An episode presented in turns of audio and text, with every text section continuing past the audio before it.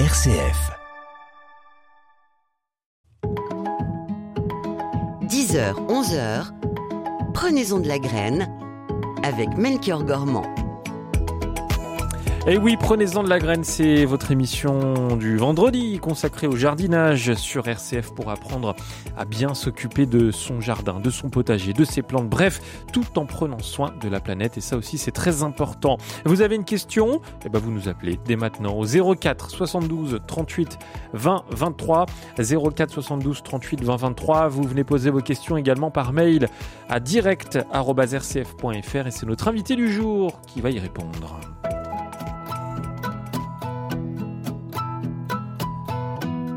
Et notre invité se trouve actuellement à Bordeaux. C'est Emmanuel Fougère. Bonjour Emmanuel. Bonjour Melchior. Ravi de vous entendre. Ça faisait longtemps, je trouve, hein, qu'on vous avait oui, pas euh, entendu. trop longtemps. Ouais, c'était en septembre. Euh, je crois que Oui. vous nous aviez euh, rejoint pour la dernière fois. Vous êtes conseillère en aménagement végétal. Euh, nous Oui. sommes en, en pleine, plein automne, j'allais dire en plein hiver. hein. C'est peut-être un, un lapsus. non, pas encore. Mais il fait froid, hein, ça caille là. Il pleut un petit peu, c'est humide. Oh, mais euh, c'est juste qu'il a fait trop chaud au mois d'octobre, on a pris de mauvaises habitudes. Ça doit être ça. Euh, un sujet que vous avez sélectionné pour euh, ce matin, euh, ce sont euh, les balconnières d'automne. Pourquoi est-ce que vous avez eu cette idée? Parce que on pense toujours à faire des jolies balconnières fleuries en été, mais en hiver, c'est sympa aussi d'avoir un peu de couleur euh, sur son rebord de fenêtre. Ouais. Et alors, qu'est-ce qu'on entend par balconnière? C'est vraiment euh, ces pots qu'on met. C'est euh, un, ouais, un bac rectangulaire oui. en plastique euh, le plus souvent. Ça peut être aussi en bois. Euh, mais dans ce cas-là, il faut un large rebord de fenêtre pour que la, la balconnière soit installée euh, correctement. Ou alors on les accroche sur des rambardes, euh, euh, la rambarde du balcon, ou bien euh, on peut aussi les poser au sol euh, sous une table si ça a besoin d'ombre en été. Mm. C'est pas ce qu'on appelle également les jardinières? Oui, mais moi je suis une jardinière et je ne suis pas en Ah. plastique. Donc moi j'appelle ça des balconnières. Oui, mais on peut dire jardinière également. oui, mais pour moi c'est pas la même chose. Bon, est-ce qu'on qu'on peut tout mettre sur ces euh, balconnières jardinières, euh, cher Emmanuel? Non, il faut des plantes adaptées parce qu'il y a très peu de terre, donc euh, en été ça sèche très vite. Donc il faut vraiment adapter les plantes qu'on choisit à, à un système racinaire réduit et à de faibles quantités d'eau, puisque comme le contenant est petit, euh, quand on arrose, il n'y a pas énormément à boire pour les plantes. Donc on va bien choisir ces plantes en fonction de l'exposition. Euh, en été, au moment où il fait le plus chaud, est-ce que la balconnière est à l'ombre ou au soleil? En fonction de ça, on va pas mettre les mêmes plantes. Mm. Donc euh, bien connaître euh, son, son climat, j'allais dire en tout cas sa région et, et faire Aussi, attention oui. aux, plantes qui peuvent euh, craindre le froid par exemple. Tout à fait. Ouais. Donc, comment, on va choisir Oui. On va choisir des, des plantes euh, adaptées à, à chaque région. On va pas forcément planter la même chose à, à Lille et à Marseille. Donc c'est pour ça que c'est intéressant de, de bien de bien choisir ses plantes au départ. Et après ça se passe bien. Euh, ça va pousser tout de suite ou Oui, parce qu'on achète des plantes qui sont déjà poussées. C'est-à-dire que là, actuellement, en jardinerie, on va acheter euh, des plantes qui ont soit des fleurs d'hiver, comme les roses de Noël, les élébores. Euh, elles, elles sont en fleurs en ce moment. Il y a aussi des plantes comme les Gaultéries qui, elles, ont des baies rouges. Donc, euh, c'est pas des fleurs, mais c'est très joli sur le feuillage vert. Vous avez aussi euh, la possibilité de jouer sur les couleurs des feuillages. Par exemple, il y a des œchères qui vont avoir des feuillages très colorés. Euh, on va avoir aussi le bugle qui a des, hum, des feuillages panachés. On peut jouer aussi sur les feuillages gris des cinéraires maritimes.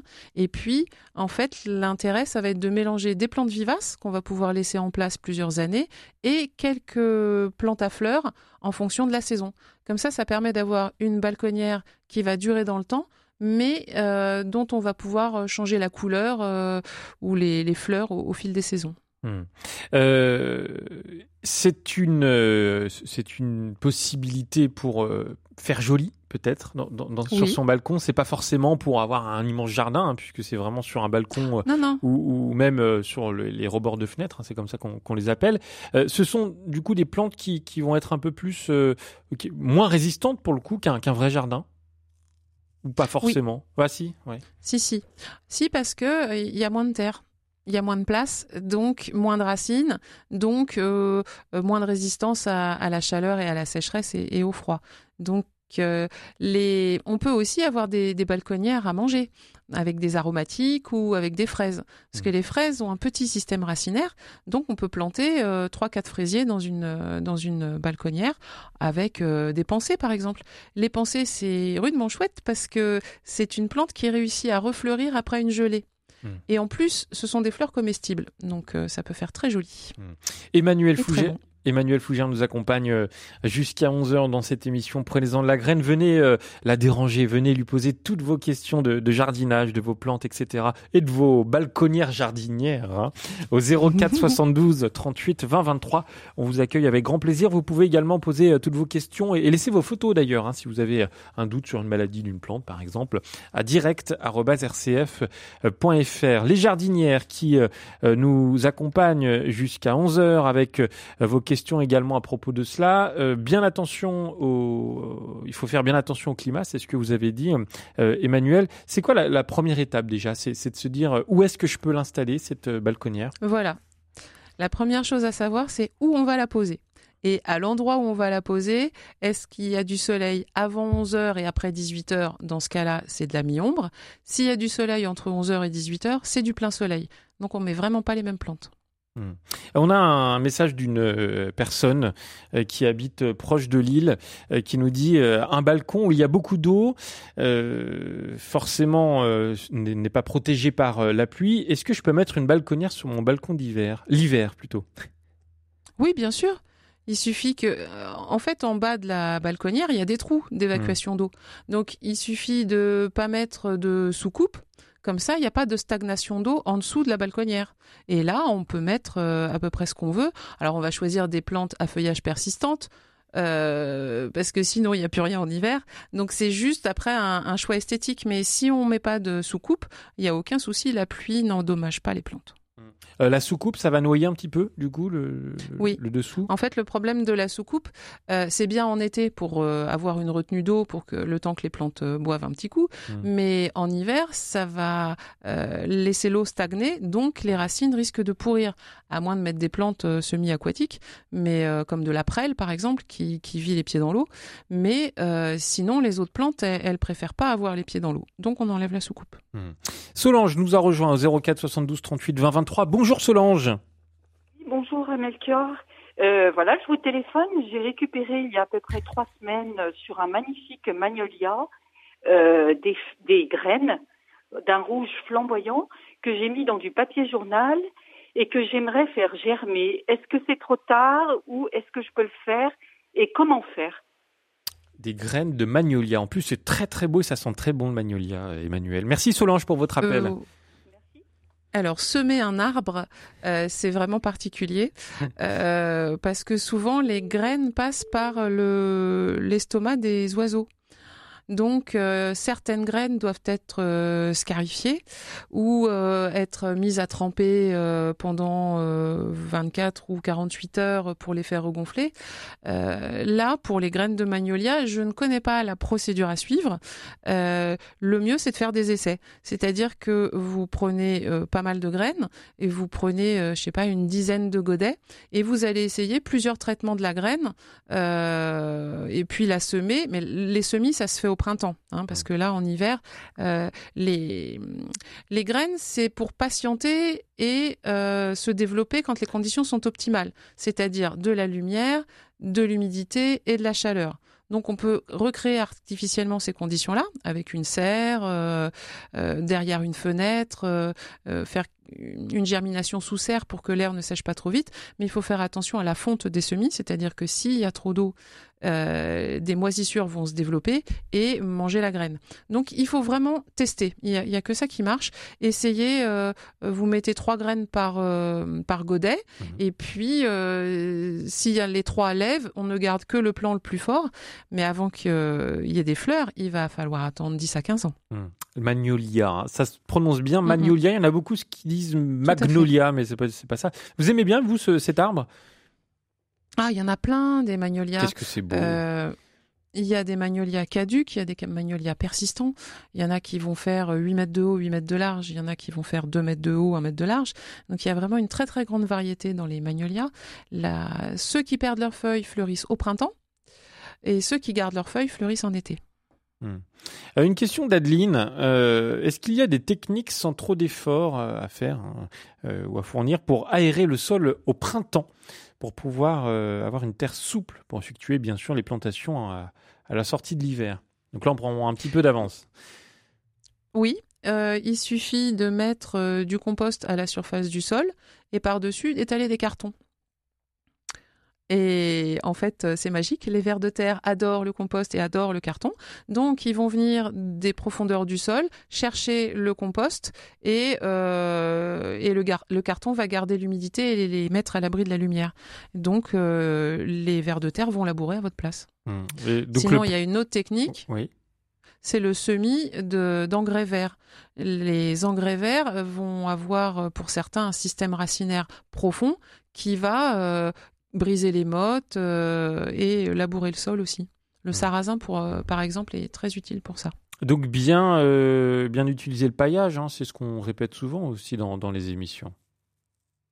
Alors le paillage, ça va être plus pour préserver euh, la fraîcheur de la couche superficielle du sol. Mais le paillage ne va pas forcément permettre un retournement du sol parce que c'est pas nourrissant pour les vers de terre le paillage. Ce qui est nourrissant, c'est le compost. Hmm. Alors, euh, c'est la nourriture qui va les attirer. Emmanuel, je reviens aux, balconnières, aux, jardinières. Hein, vous, les appelez comme, euh, comme vous voulez. Euh, la, première étape, on, l'a dit, c'était bien de, de, mesurer la taille hein, des conteneurs, des bacs. et après, donc, on, mhm. peut, on peut se fournir en, plantes. Qu'est-ce qu'on fait une fois qu'on achète tout de suite par exemple, des, plantes? Est-ce qu'il faut peut-être les tremper avant de pouvoir vraiment les planter? Oui. Tout à fait. Alors souvent, quand on les achète, en, principe, si c'est une bonne jardinerie, les plantes sont arrosées régulièrement, donc elles ne sont pas desséchées.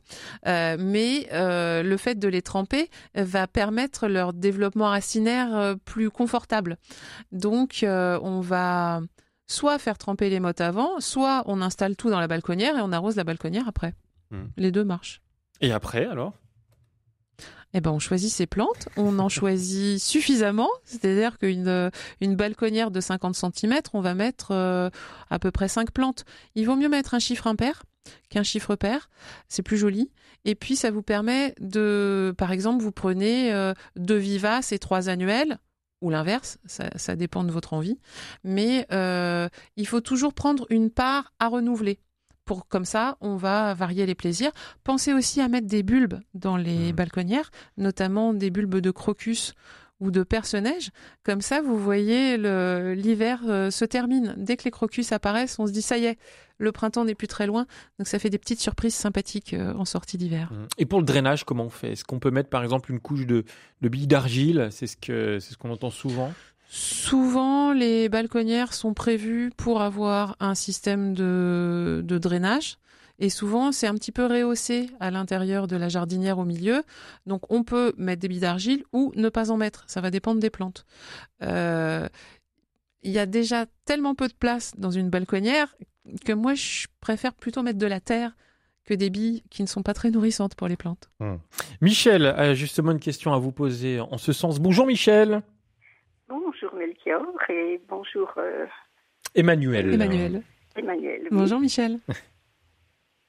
Allez, on y va. C'est à vous, Michel. Donc, euh, voilà, j'ai un, grand balcon terrasse hein, et j'ai beaucoup de plantes mhm. dessus, hein, en jardinière. En particulier, j'ai des plantes fraisiers. Je voulais savoir s'ils risquent quelque chose pendant l'hiver ou euh, s'il faut que je les J'ai pas compris de quelle plante il s'agissait. Des fraisiers. Ah, des fraisiers? Non, pas du tout. Ça vit très bien dehors, les fraisiers. Même en C'est une plante. Euh, tout à fait, oui, oui. Ça résiste jusqu'à moins 15, un, fraisier. D'accord. Donc, je suis à Besançon. je ne sais pas si, la température va. Pas d'inquiétude. En moins 15. Merci beaucoup. Oui. Et elles sont bonnes, vos fraises, quand même, euh, Michel? Alors écoutez, bon, j'ai deux, enfin j'ai planté deux, deux variétés l'an dernier, au mois de septembre. Euh, j'avais planté des gariguettes, donc ils m'ont donné un mhm. petit peu. Et puis autrement, j'ai planté des charlottes. Et écoutez, celles-là, elles ont été extraordinaires. L'avantage de la Charlotte, c'est une variété remontante. Ça veut dire qu'elle fait des fruits plusieurs fois. Alors que la gariguette, son avantage, c'est qu'elle est précoce. Par contre, elle ne fructifie qu'une seule fois. Uh-huh. Mais c'est la première fraise qui apparaît, la gariguette. C'est pour ça qu'elle est sympathique. Mais c'est vrai qu'en balconnière, euh, on met plutôt des remontantes pour avoir des fraises plus longtemps. Ah oui, j'en ai eu jusqu'en octobre. Ah oui. Oui.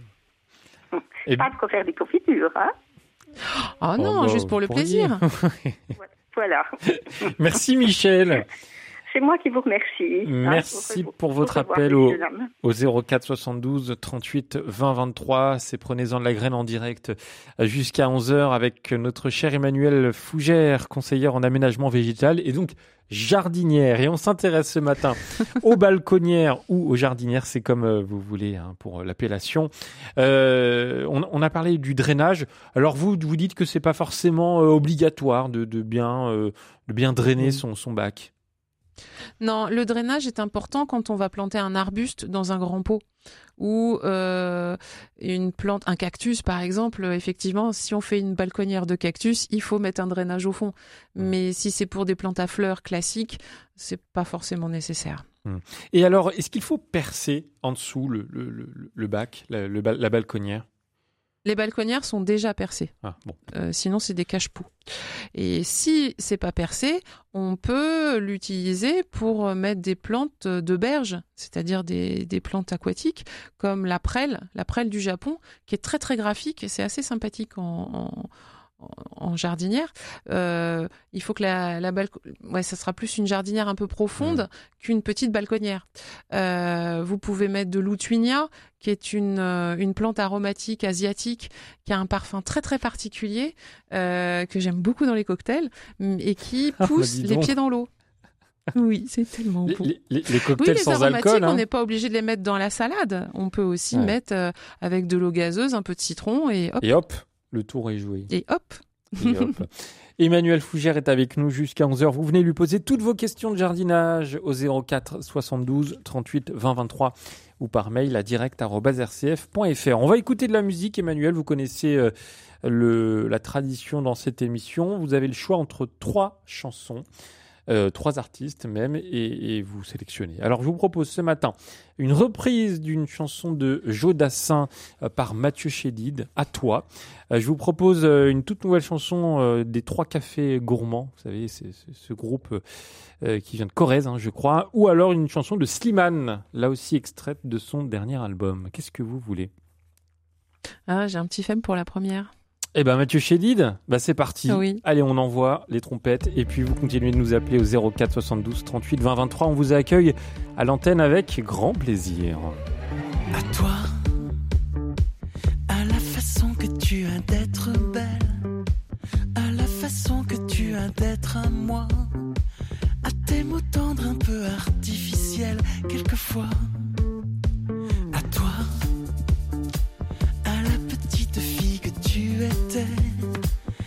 celle que tu es encore souvent, à ton passé, à tes regrets, à tes anciens princes charmants, à la vie, à l'amour, à nos nuits, à nos jours, à l'éternel retour de la chance, à l'enfant qui viendra, qui nous ressemblera, qui sera à la fois toi et moi.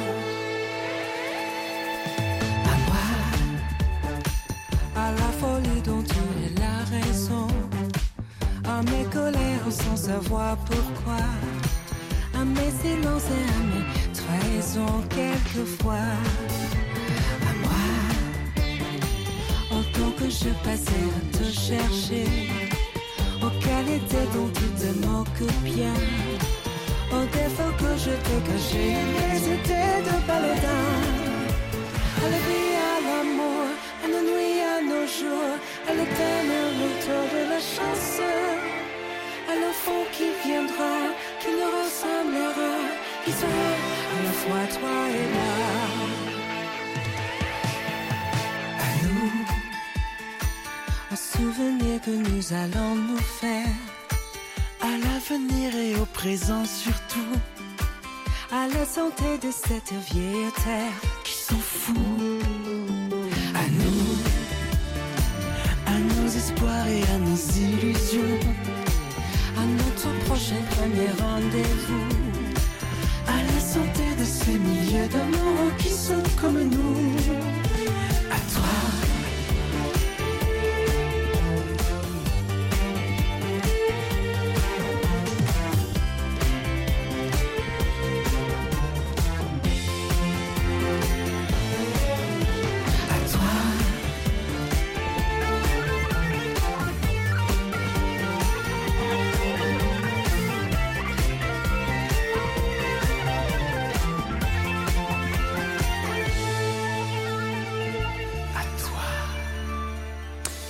Mathieu Chélide, à toi cette reprise de, de Joe Dassin. Alors Emmanuel Fougère Ah, c'est une réussite. Les orchestrations réussite, de Mathieu hein. Chédid sont toujours réussies, de toute et, façon. et je trouve qu'il y a beaucoup, de plus en plus de reprises hein, qu'on entend comme Oui. ça dans, dans la chanson française, Euh, des reprises qui, sont, qui ne sont pas toutes réussites et, et réussies. Non, et là, toutes. vraiment, c'est euh, c'est une vraie réussite. Voilà. À toi, à. Mathieu Chélide sur RCF. Prenez-en de la graine avec Melchior Gormand. Avec une question de Marie-Pierre qui vient d'arriver par mail à direct.rcf.fr. J'ai une question au sujet d'un cities en pot depuis la fin de l'hiver dernier sur un balcon orienté sud-est à Orléans. Sa tige est devenue toute noire et poisseuse. Y a-t-il quelque chose à faire, Emmanuel? Euh, Il y a des chances que ce soit de la fumagine. La fumagine, c'est c'est un champignon qui se développe sur le miella déposé par les pucerons ou par les cochenilles. Donc ça veut dire qu'il y a eu une attaque de pucerons et qu'ensuite le champignon s'est développé.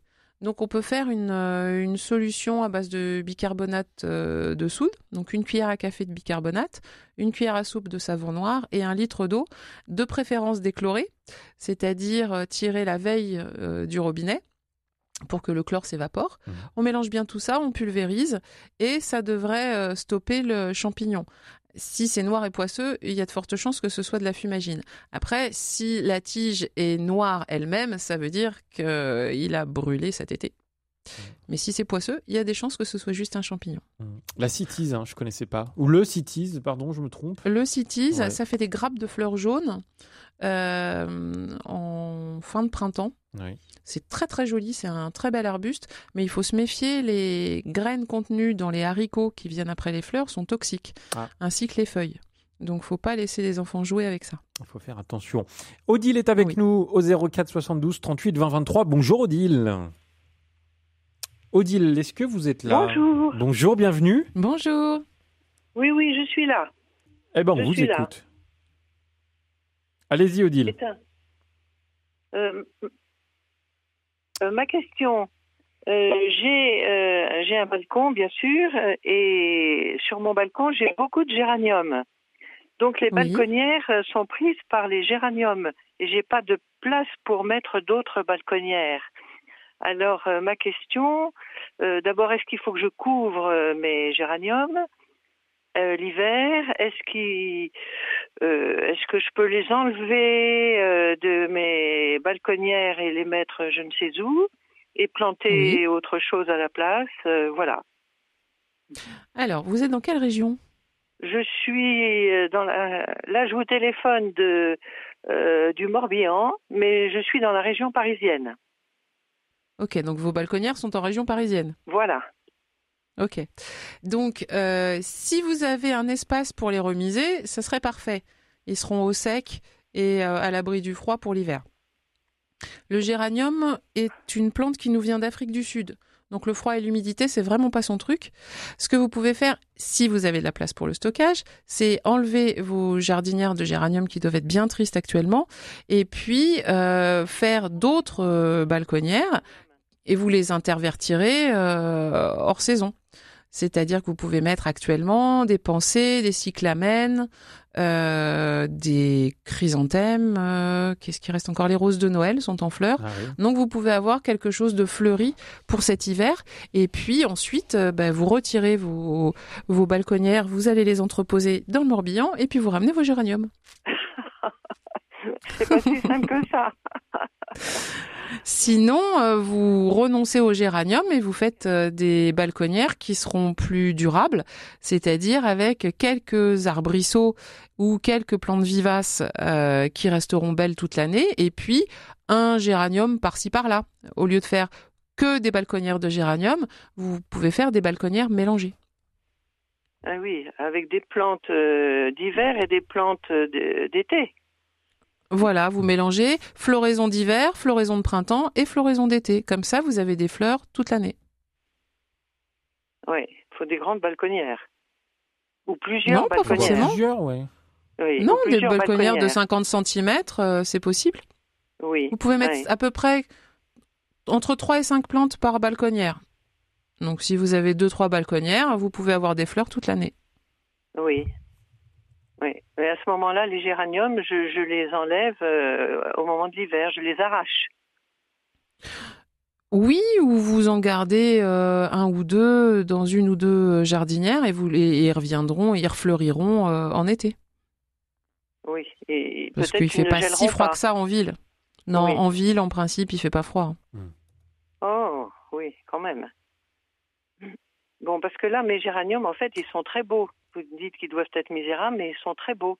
Donc c'est toujours. Et un- oui, on a eu un mois d'octobre particulièrement chaud, mais là, dans les dans les semaines qui viennent, il va faire plus frais, donc il va être beaucoup moins joli tout d'un coup. oui. Bon, Bah voilà, voilà. bien. Ben écoutez, je vous remercie. Ah bah merci Odile Je pour votre appel au 04 72 38 20 23. Euh, comme quoi, euh, ça s'apprend hein, quand même de, de bien euh, s'occuper de ces jardinières, Emmanuel. Oui, en fait, c'est comme pour les aquariums. Plus c'est petit, plus il faut être précis. Mm. C'est-à-dire que quand vous avez un grand bac avec plein de plantes et un gros volume de terre, les plantes, elles vont s'en sortir parce que quand on arrose, il y a euh, une grande rétention d'eau.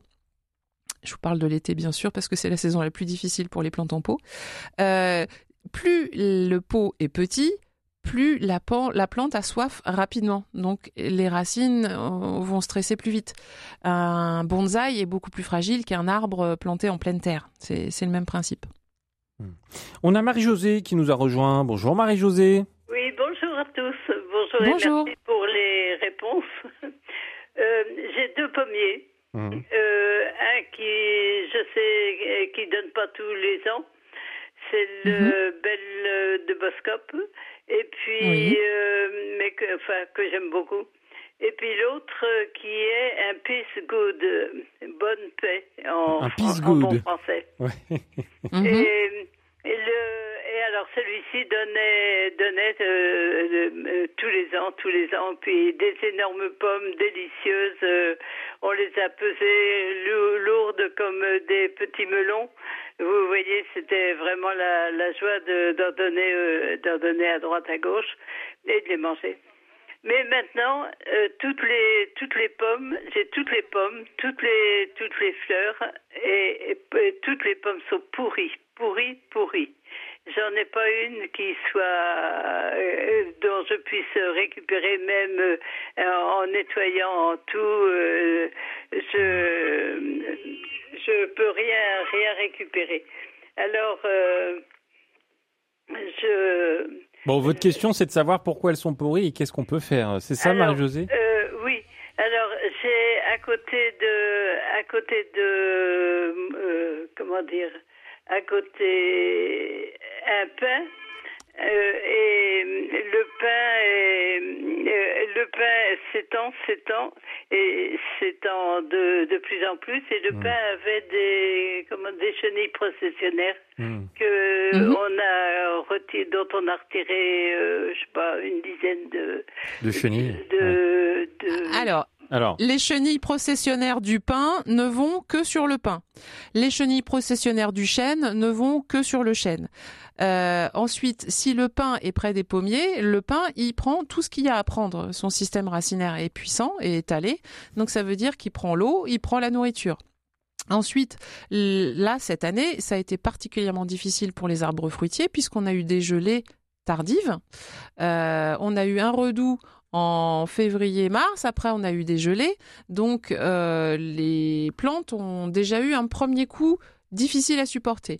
Ensuite, on a eu trois canicules cet été. Ah ouais. Donc, encore un coup dur à supporter. L'année dernière, on a eu une canicule. L'année d'avant, on a eu une canicule.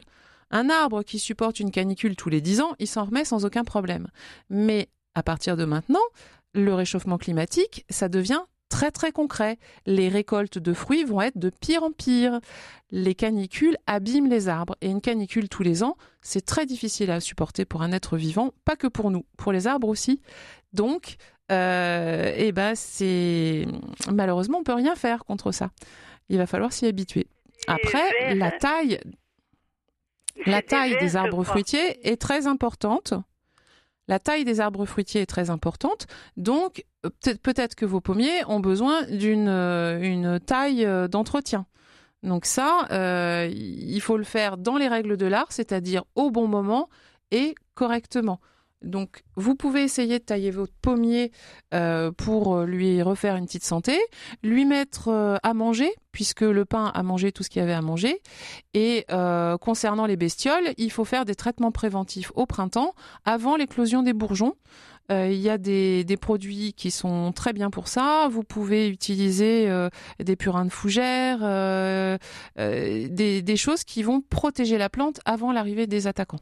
Voilà Marie-Josée pour euh, ces pommes. Une sorte de, de ceinture euh, à la. Oui, à- vous au bas pouvez-. Oui, Mais ça Tout n'a à rien fait. Ça n'a rien fait. J'ai mis une autre année, euh, une, euh, ça fait un peu comme une balançoire, euh, Ouais. et avec euh, un produit, un phélo- phéromone qui, Mhm. et qui attire les, les bêtes, mais qui, mais ça n'a rien fait non plus. Ouais, La, la ceinture, alors- Emmanuel, c'est c'est une bonne idée, ouais. La ceinture, c'est très bien, mais ça va euh, toucher que les bestioles qui arrivent du sol. C'est-à-dire qu'elles vont grimper le long du tronc. Si on met une bande de glu, alors la bande de glu, c'est une chose. Le plus pratique, ça va être quand même de la glu arboricole en bombe, parce que si euh, les fourmis, elles passent dans les fissures sous la ceinture, Mhm. bah ça sert à rien la ceinture. Donc il vaut mieux mettre un coup de, de bombe, en, de glu en bombe. Il y a aussi euh, quelque chose de très très simple et de très très efficace. Ça s'appelle les mésanges. Donc, vous installez un nichoir et euh, une mangeoire à mésanges dans votre pommier et la mésange va manger les chenilles. Voilà, tout simplement. Par contre, il faut pas mettre d'insecticide, sinon vous allez tuer Ah les mésanges. Merci beaucoup Marie-Josée. Euh, Mésanges et coccinelles, c'est très efficace. c'est la biodiversité, en plus c'est formidable. Voilà. Marie-Josée, bon et ça marche courage depuis longtemps. avec vos pommes. Dans un instant, c'est Christian qui nous rejoindra au 04 72 38 20 23. On fait une toute petite pause, Emmanuel. À tout de suite. 10h, 11h. Prenez-en de la graine avec Melchior Gormand. Et en direct avec Emmanuel Fougère, conseillère en aménagement euh, végétal, jardinière également, qui répond à toutes vos questions ce matin au 04 72 38 20 23 ou par mail à direct.rcf.fr. On a justement une question d'Enzo euh, qui nous dit J'habite en rez-de-chaussée et je dois garder mes volets roulants fermés toute la journée, mais mes plantes en souffrent beaucoup. Auriez-vous une solution à me proposer ou alors des espèces de plantes qui résistent, qui résistent bien au manque de lumière? Non. Par définition, une plante a besoin de lumière, sinon elle peut pas faire la photosynthèse. Mhm. Et donc c'est pas une plante, c'est un champignon. Donc euh, vous pouvez Bah, faire des faire champignons des chez vous, mais pas des plantes. Les plantes ont besoin de lumière. Donc il existe des lumières spécifiques, euh, notamment utilisées en aquariophilie, hein, euh, qui sont avant c'était des néons, maintenant c'est des LED. Donc il peut y avoir euh, effectivement des éclairages spécifiques pour les plantes, mais c'est pas des lampes normales. Euh, une ampoule normale, ça n'a aucune utilité pour une plante. Il faut vraiment une lumière tout à fait spécifique euh, qui est utilisée pour les, on appelle ça la culture indoor. On peut faire euh, pousser euh, du basilic, du persil sous lampe. C'est Mhm. possible. Donc, euh, Mais euh, ça coûte de l'électricité. Et ça, ça coûte cher souvent, non Euh, ces, ces lumières un peu spéciales? Il y a plusieurs types de lampes. Donc il y a des lampes à, sodium qui coûtent affreusement cher et qui consomment énormément d'énergie, mais vraiment beaucoup beaucoup. Mais maintenant il y a des nou- nouvelles techniques avec des lampes euh, LED euh, qui fonctionnent plutôt pas mal. Euh, on, voit maintenant des petits kits avec euh, pot intégré et puis petite lampe au-dessus pour faire pousser ces c'est euh, aromatiques, par Mhm. exemple, euh, ça existe maintenant. Voilà Enzo, soit vous vous faites pousser aux champignons, mais on vous le conseille pas forcément. soit ça vous va ouvrez. sentir un mais- peu particulier. Mais c'est vrai, en plus, il habite en rez-de-chaussée, euh, c'est compliqué. Oui, j'ai eu le pour, même euh, problème. ouais, ouais. Ouais, oui, moi je me Il n'y a souviens, pas trop j'avais de un solution dans ce cas-là. Ouais. Moi, j'ai mis, je l'ai mis en pension chez des amis euh, le temps que je déménage. Bon, ben voilà. Euh, Christian est avec nous au 04 72 38 20 23. Christian, bonjour. Bonjour à vous, et Emmanuel. Bonjour. Alors, ma question est simple et peut-être compliquée aussi. J'ai deux châtaigniers dans mon petit jardin autour de la maison. Hmm. Et alors, euh, ils se portent bien, sauf quand même qu'il y en a un qui a l'air d'être en grande souffrance. Alors, est-ce que c'est lié à la canicule Peut-être, vous allez me dire? C'est-à-dire qu'en fait, il y a une partie de l'arbre qui est quasiment, euh, j'oserais dire, pas en train de mourir, mais en tout cas en grande souffrance. Avez-vous une explication? Et effectivement, il y a de fortes chances que ce soit lié à la sécheresse, puisque le châtaignier n'est pas un arbre qui aime particulièrement la sécheresse. Euh, il y a des arbres qui résistent mieux que d'autres, évidemment l'olivier par exemple, hum, ou l'eucalyptus, mais c'est uniquement parce qu'ils ont un système racinaire plus long, donc ils vont chercher l'eau plus loin, mais ils ont quand même besoin de boire. Et le châtaignier, effectivement, il peut avoir euh, souffert de la sécheresse. Il suffit que le vent arrive euh, de ce côté-là, et du coup, en plus de la chaleur, le vent assèche encore plus, ce qui peut expliquer qu'il y ait seulement une partie de l'arbre qui soit endommagée. Si les branches sont vraiment vraiment mortes, il vaut mieux les couper avant qu'elles tombent, mais vous pouvez aussi attendre le printemps de voir ce qui redémarre ou ce qui ne redémarre pas. Et effectivement, si ça redémarre pas, il vaut mieux couper les parties mortes proprement. hein. c'est un quand on taille un arbre, c'est un acte de chirurgie. Donc il faut que les outils soient propres et euh, il faut que la coupe soit nette et franche. Parce que si on laisse les branches l'arbre sur euh, les, les branches mortes sur l'arbre et qu'elles cassent, là la cicatrisation va être plus difficile Hmm. sur une déchirure que sur une coupure. Donc il vaut mieux couper net. Ne pas mettre de, de, de pansement euh, euh, Pelton et tout et tout. Il vaut mieux euh, faire une coupe légèrement en biais pour que l'eau ne s'accumule pas au cœur et laisser la, la plaie sécher correctement. Vaut mieux faire ça quand il pleut pas, d'abord parce que quand il pleut c'est dangereux, ça glisse. Donc découper un arbre quand il pleut, faut vraiment pas.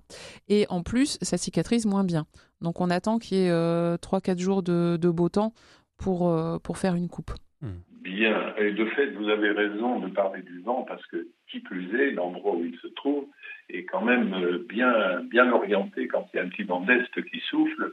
Euh, ça peut être ça aussi, comme vous venez de le dire. Ah oui. Eh ben, écoutez, Oui. on, va, on va partir là-dessus. Euh, J'ai bien entendu. Et, parce qu'ils sont deux, mais alors il y en a un, lui, par contre, qui va très bien, qui sont pas très espacés, un petit peu quand même, dans le même endroit. Mm. Mais celui-là est peut-être un peu plus fragile parce qu'il s'est moins développé, par exemple. Euh, Mm, donc, à cause du vent. À cause du vent, très certainement. Mm. Je pense, vous avez oui. répondu, merci Et, mais, mais vous êtes où, Christian Vous êtes vous dans la salle de bain? Ah, alors écoutez, je suis dans, ma- dans mon salon et je suis face au châtaignier justement, euh, pour qu'il sache que je parle de lui déjà. Et Ah je oui. suis en. Alors en pour lui faire plaisir, vous pouvez lui donner du compost hein, et ça l'aidera à se refaire une petite santé. Donc vous étalez du compost ou du, fumier, euh, mais si c'est du fumier d'animal, il faut que ce soit composté. Hein. Il faut pas prendre du fumier de cheval tout frais et le mettre au pied d'un arbre parce que c'est trop riche en urée et en ammoniac et ça risque de brûler les racines. Donc euh, vous pouvez mettre euh, un petit seau de compost autour de vos arbres. Alors pas trop près du tronc parce Mhm. que les racines sont pas collées au tronc, mais euh, à l'aplomb, euh, enfin à peu près euh, 50 cm, un mètre du tronc, vous étalez du compost et euh, déjà une petite entrecôte, ça lui fera du bien. Merci, Christian, pour, pour votre appel au, au 04 72 38 euh, 20 23. Alors, qu'est-ce que je peux vous lire encore comme question? Parce qu'il y en a beaucoup ce matin. Thierry, par exemple, a une question pour vous sur du yucca. Euh, Oui. Pour faire des boutures, comment faire? Car il est magnifique, il va faire des fleurs, une grande tige d'un mètre. Il veut pas l'abîmer. Thierry, comment s'y prendre? Alors déjà, on le laisse tranquille tant qu'il est en fleurs. On ne touche pas à une plante qui est en fleurs parce qu'on on, on va la traumatiser, la pauvre. Donc on attend que la floraison soit terminée, ensuite on coupe la fleur et vous pouvez faire euh, une bouture. Souvent les yuccas, ils ont plus- plusieurs troncs. C'est-à-dire que vous avez une, une tige et il y a plusieurs départs qui partent euh, du tronc. Mmh. Il suffit de couper un morceau où il y a des feuilles, euh, laisser quelques feuilles en haut mais en enlever une majorité, vous laissez sécher, vous plantez et hop, ça pousse. Voilà, tout simplement. Bah, Thierry, Tout simplement. c'est à vous de jouer. Et là où on a coupé, et là où on a coupé, en principe, il va y avoir plusieurs départs. C'est pour ça qu'en jardinerie, on voit des, du, de- du cicatrisant sur les yuccas, parce qu'en fait, c'est le fait d'avoir coupé le tronc unique à la tête qui va faire des départs d'autres branches. Voilà Thierry pour euh, cette question. On a Véronique euh, au 04 72 38 20 23. Véronique, bonjour. Oui, bonjour, merci de prendre. Bonjour. Bonjour. Euh. J'avais une petite question par rapport à des framboisiers. euh, que on a déterrés que je voudrais replanter et du coup qui auraient ma maman me dit qu'ils auraient une maladie ça fait ça fait blanc et en même et je vois que quand on frotte ce blanc ça en fait euh, la, la, la racine s'en va quoi la, la- enfin la racine euh, la matière de la racine euh, s'en va avec ça c'est bien une maladie? C'est un champignon, non? C'est un champignon, oui, à coup sûr, c'est un champignon. Donc, euh, vous pouvez. euh, Après, vous avez eu des framboises sur ces framboisiers? Euh, non, je crois pas qu'elle ait eu beaucoup de framboises sur ses framboisiers cette année. Donc, ce que vous pouvez faire. Alors, les champignons sont pas tous nocifs. Il y en a qui sont nocifs et il y en a qui ne le sont pas. Donc, ce que vous pouvez faire, euh, c'est déjà les couper à 50 cm de tige. Les, les rabattre, hein, quand on les arrache, c'est mieux. Et puis, euh, vous pouvez euh, les planter. vous allez les mettre en bac ou en pleine terre? Non, en pleine terre. Ok. Donc vous les plantez et vous arrosez avec du purin de prêle. La prêle elle contient de la silice, euh, donc elle empêche le développement des champignons. Donc ça, ça peut être une solution.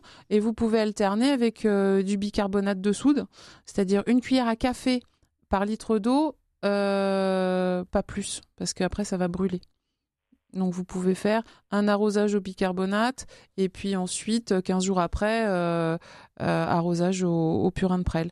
Et à partir du mi-février, euh, fin février, tous les 15 jours, vous arrosez au purin de prêle.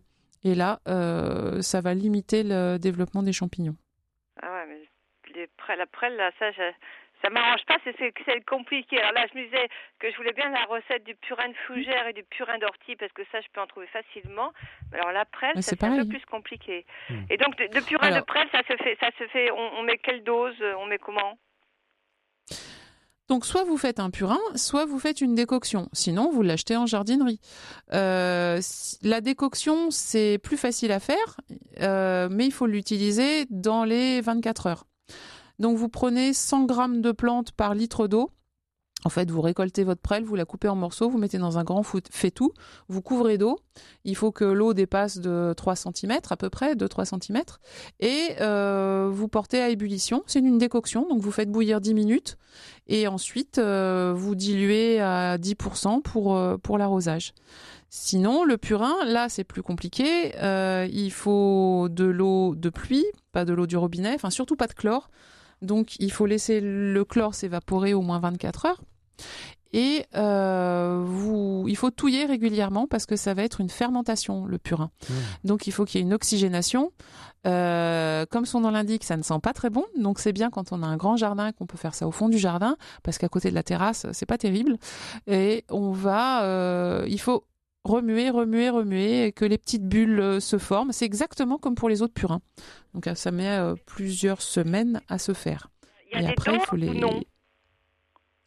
Est-ce qu'il y a une dose de plante pour une dose d'eau ou pas, pas forcément là? Oui, 100 grammes par litre. C'est le même dosage que, que pour la décoction? L- Tout à fait. L'idée, c'est que l'eau recouvre les plantes. D'accord. Et donc, c'est euh, que ce soit le pu- purin de fougère, purin d'ortie ou purin de prêle, c'est pareil.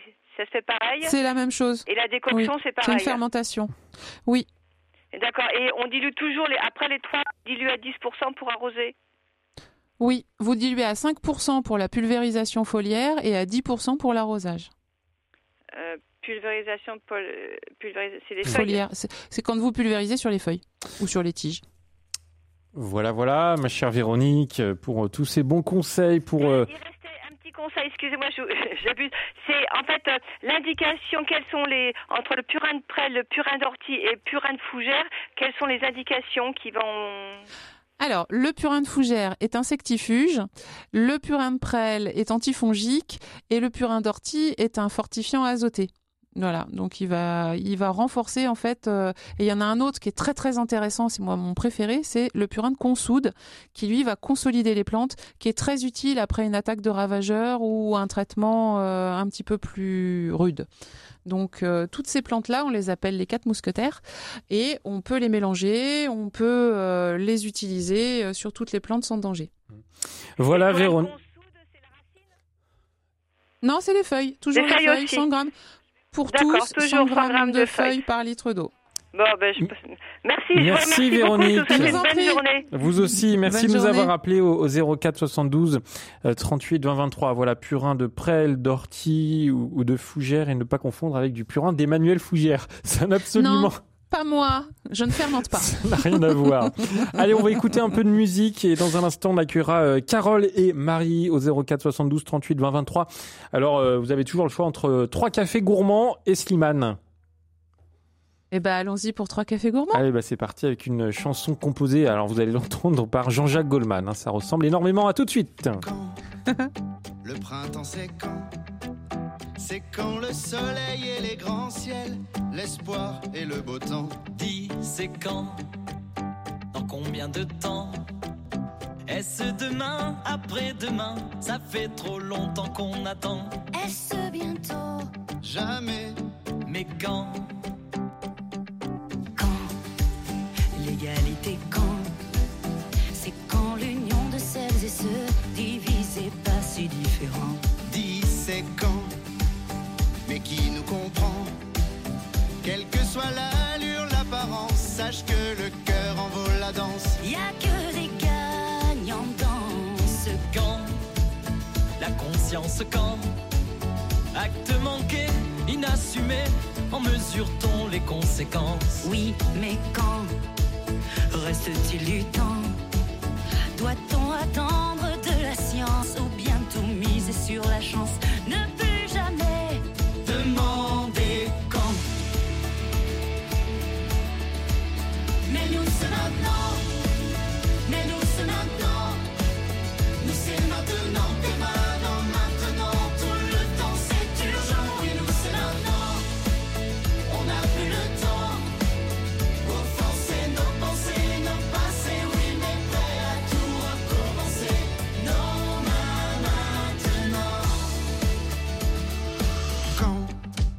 Alors, ça rappelle Jean-Jacques Goldman quand même, hein, Emmanuel Fougère. Ah bah, c'est incroyable, hein Carrément, c'est impressionnant.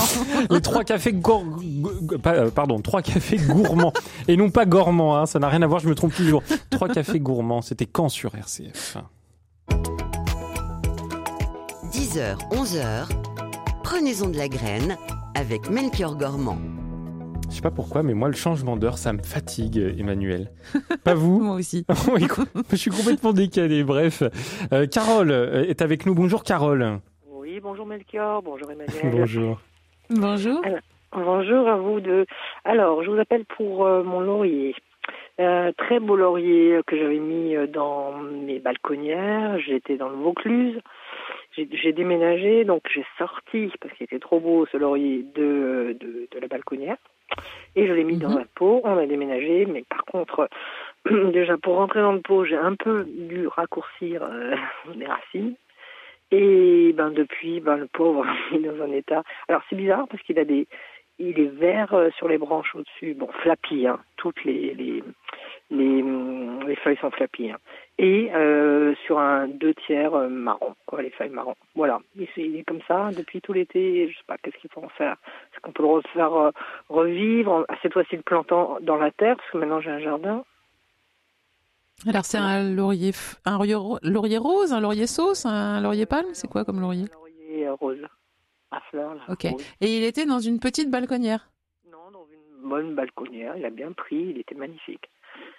Et Alors, voilà. euh, vous- il était dans un pot de quelle profondeur Dans la balconnière, elle faisait, je sais pas moi, 80 cm peut-être de, de profondeur. Ah, quand même, hein Ah oui, c'est un grand immense, un grand pot, ouais. on avait- c'était- voilà, ça- Et il est resté combien de temps dans ce bac euh, De petits, à, je sais pas, quelques, je sais pas, quelques six mois, un truc comme ça.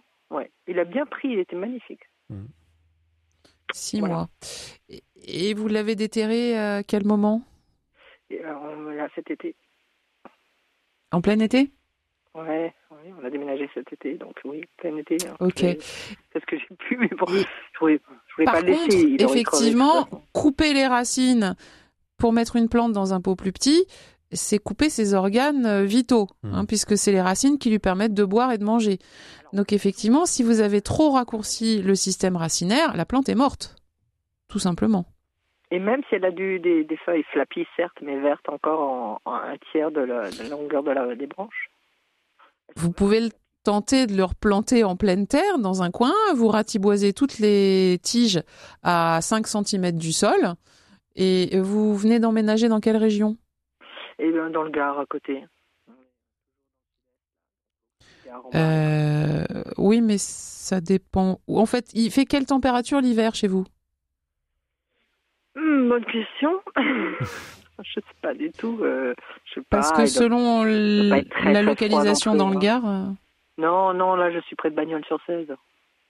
Oh, oh, bah, bah, ça vous va. oui, vous le mettez ouais. en pleine terre. Vous le mettez en pleine terre et puis euh, vous avez une chance sur deux qui redémarre au mois de mars. Et je, je lui mets quelque chose dans, dans son trou avant ou pas? Non. Surtout pas. Là, il est vraiment en état de stress maximal. Donc, si vous lui mettez en plus de l'engrais, là, les pauvres racines qui restent, elles risquent de brûler. Donc, euh, non, il lui faut un sol bien drainé, euh, plutôt sablonneux que argileux. Euh, et vous lui mettrez du compost au mois de mars s'il repart. Et, quel Et un de petit peu, pas trop. Ouais. Et Du compost. Hein, sur Oui, le oui. dessus. Oui, oui. D'accord. Oui, oui. Les vers de terre feront le boulot à votre place. Ils amèneront à manger aux racines de la plante. Ok. Voilà, Je voilà. permettre- Je peux me permettre une deuxième question ou pas? Allez, allez-y, parce que vous êtes Donc, du sympathique. coup, c'est gentil, merci. Du coup, j'ai un jardin qui est Oui. en friche pour l'instant. hein. Donc, Oui. on est euh, dans un lotissement. La terre est assez bonne, en fait. hein. Je regardais, je- j'ai acheté une bêche pour voir si je pouvais, voilà, retourner tout ça, parce que c'est euh, c'est brut de pomme, là, pour l'instant. Et, Mhm. euh, bon, je l'ai pas fait, hein, pour l'instant. Bon, bref, donc, maintenant, qu'est-ce que je mets dedans? Bon, évidemment, je voudrais mettre un peu de nourriture, mais je pensais mettre un peu des bacs, mais euh, un peu Oui. de décoration. Et je pensais acheter les chrysanthèmes qui restent là de novembre et les mettre. Mhm. Est-ce que c'est- Est-ce que c'est bien tout ça? Et- C'est très joli. En termes d'arbustes le long, qu'est-ce que je peux mettre qui tiennent le coup toute l'année? Voilà. Je, je n'en dis pas plus. Alors. Alors, si vous voulez faire des, des plantations, effectivement, c'est le bon moment, soit le mois de novembre, soit le mois de mars. Et je vous conseille de diversifier au maximum. Plus vous aurez d'espèces différentes, moins vous aurez de maladies. Parce que si vous faites une haie monospécifique, il suffit d'une seule maladie pour décimer toute la haie. Alors que si vous plantez des arbustes bien différents les uns des autres, les maladies ne se propageront pas. Pensez à avoir euh, des fleurs euh, sur plusieurs saisons, parce que c'est sympa d'avoir des fleurs en été, mais si on part en vacances et qu'on voit pas les floraisons, ça n'a pas grand intérêt. Donc pensez à, aux bulbes. Euh, les bulbes, c'est le moment de les planter. Tout ce qui va être euh, allium, euh, narcisse, jonquille, euh, crocus, muscari, tout ça.